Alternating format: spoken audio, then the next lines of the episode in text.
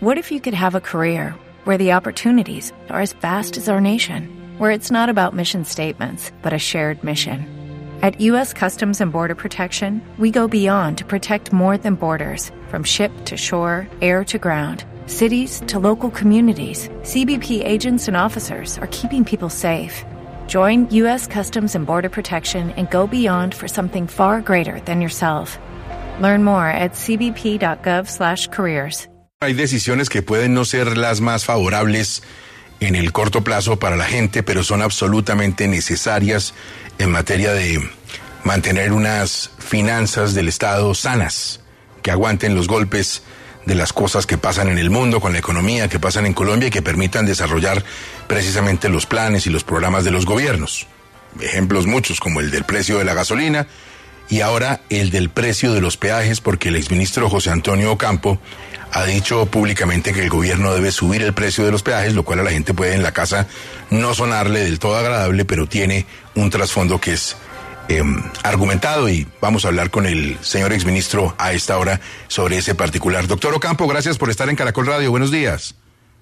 Eh, muy buenos días, encantado de estar con ustedes. ¿Por qué subir el precio de los peajes?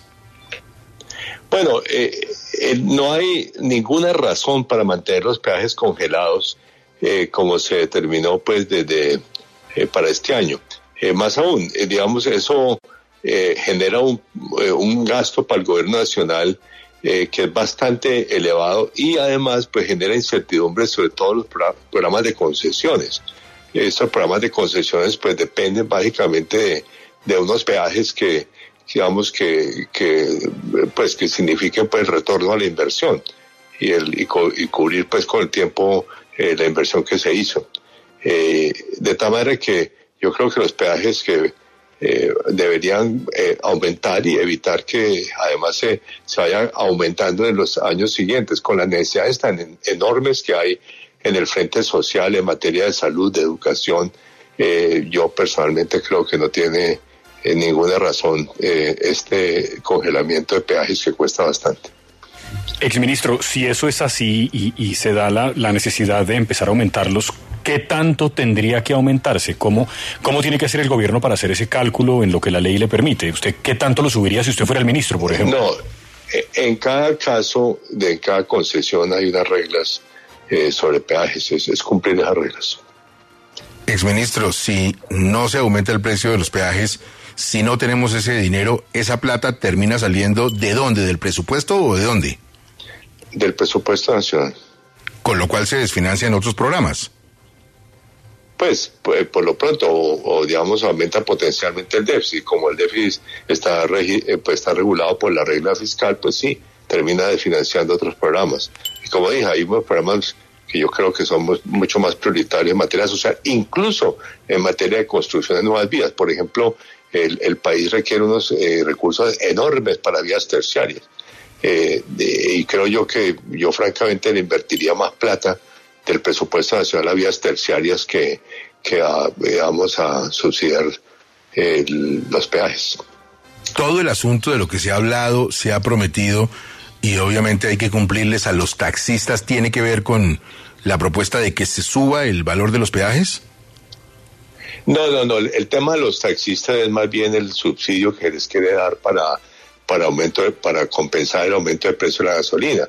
Eso también personalmente no, no tiene, eh, eh, a mi juicio, ninguna justificación por dos razones diferentes. En primer lugar, porque es- finalmente es un subsidio a, a sectores que, que pueden pagar eh, taxis, que son sectores de, pues, de altos o medianamente altos ingresos. Eh, eh, digamos, todos los que cogemos taxi en Colombia tenemos un ingreso. Entonces, eh, suban el precio los, eh, digamos, de los taxis y, eh, en vez de este. Y en segundo lugar, porque es un, finalmente es un subsidio al consumo de gasolina. Eh, perdón, uno de los problemas prioritarios de este gobierno es precisamente la, la transición energética. Lo peor es un subsidio al consumo de gasolina, desde ese punto de vista. Ministro, hablando de eso, en algún momento pues habrá que también empezar a subir el precio de la CPM. ¿Eso cómo debe hacerse? ¿De a 50 pesos, de a 100? ¿O puede ser, digamos, brusco, como ha sido en el caso de la gasolina corriente? Bueno, la gasolina corriente ha sido gradual, porque acuérdense que comenzó en octubre del año pasado. eso ha sido mes por mes, y así será el de, el de, la CPM. Yo no, no, tendría ningún sentido hacerlo brusco. Eh, eh, creo yo que no deberían haber rezagado el aumento porque el acuerdo eh, cuando yo estaba en el gobierno era que comenzaba en julio, el aumento de la CPM. Ministro, hemos visto pues toda la intención de este gobierno de manejar subsidios que no existían en gobiernos anteriores, el subsidio a los jóvenes para que no maten, los bonos a las cuidadoras, etcétera, para poder cubrir todo este gasto social, el país tendrá que tener de pronto otra reforma tributaria? Eh, yo creo que no necesitamos una reforma tributaria adicional durante, o sea, por lo menos durante este gobierno. Eh, ahí sí la idea pues de uno de un ajuste de los impuestos departamentales y municipales eh, que pues que yo inicié pero que y que el, ministro Bonilla también ha continuado eh, eh, con esa tarea pero eso será para el año entrante pero para impuestos nacionales lo que hay que hacer es primero mirar cuánto es el resultado de la reforma tributaria o en realidad las dos reformas tributarias desde el 2021 y 2022 y por otra parte eh, una cosa que es muy, muy importante, que es la reducción de la evasión. Eh, uno de los elementos más importantes de la reforma del año pasado fueron todos los mecanismos de control a la evasión. Y la DIAN tiene pues que realizar un trabajo eh, ordenado en ese campo. y yo creo que, digamos, la, la estimación que teníamos es que eso daba tantos ingresos adicionales como todos los otros elementos de la reforma. Pero pues, es un efecto gradual. Exministro, aquí a nadie se le niega un doctor, a todo el mundo le dicen doctora. Usted como economista, sociólogo también es, creo, ¿no? Le, han dicho doctor. Pero profesor, profesor. no, no, pero es que hoy sí necesito decirle doctor, porque quiero que se plantee que usted es doctor en medicina y le preguntan en términos de economía cómo va la salud de ese paciente que se llama el Estado colombiano, el gobierno de Petro. Bueno, no, yo soy, yo soy de eh, doctor, pero en economía, no en salud.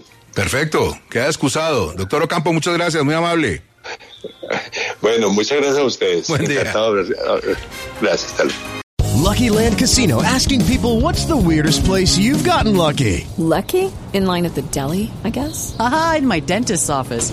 More than once, actually. Do I have to say? Yes, you do. In the car before my kids' PTA meeting. Really? Yes. Excuse me, what's the weirdest place you've gotten lucky? I never win and tell. Well, there you have it. You can get lucky anywhere playing at LuckyLandSlots.com. Play for free right now. Are you feeling lucky? No purchase necessary. Void where prohibited by law. 18 plus. Terms and conditions apply. See website for details.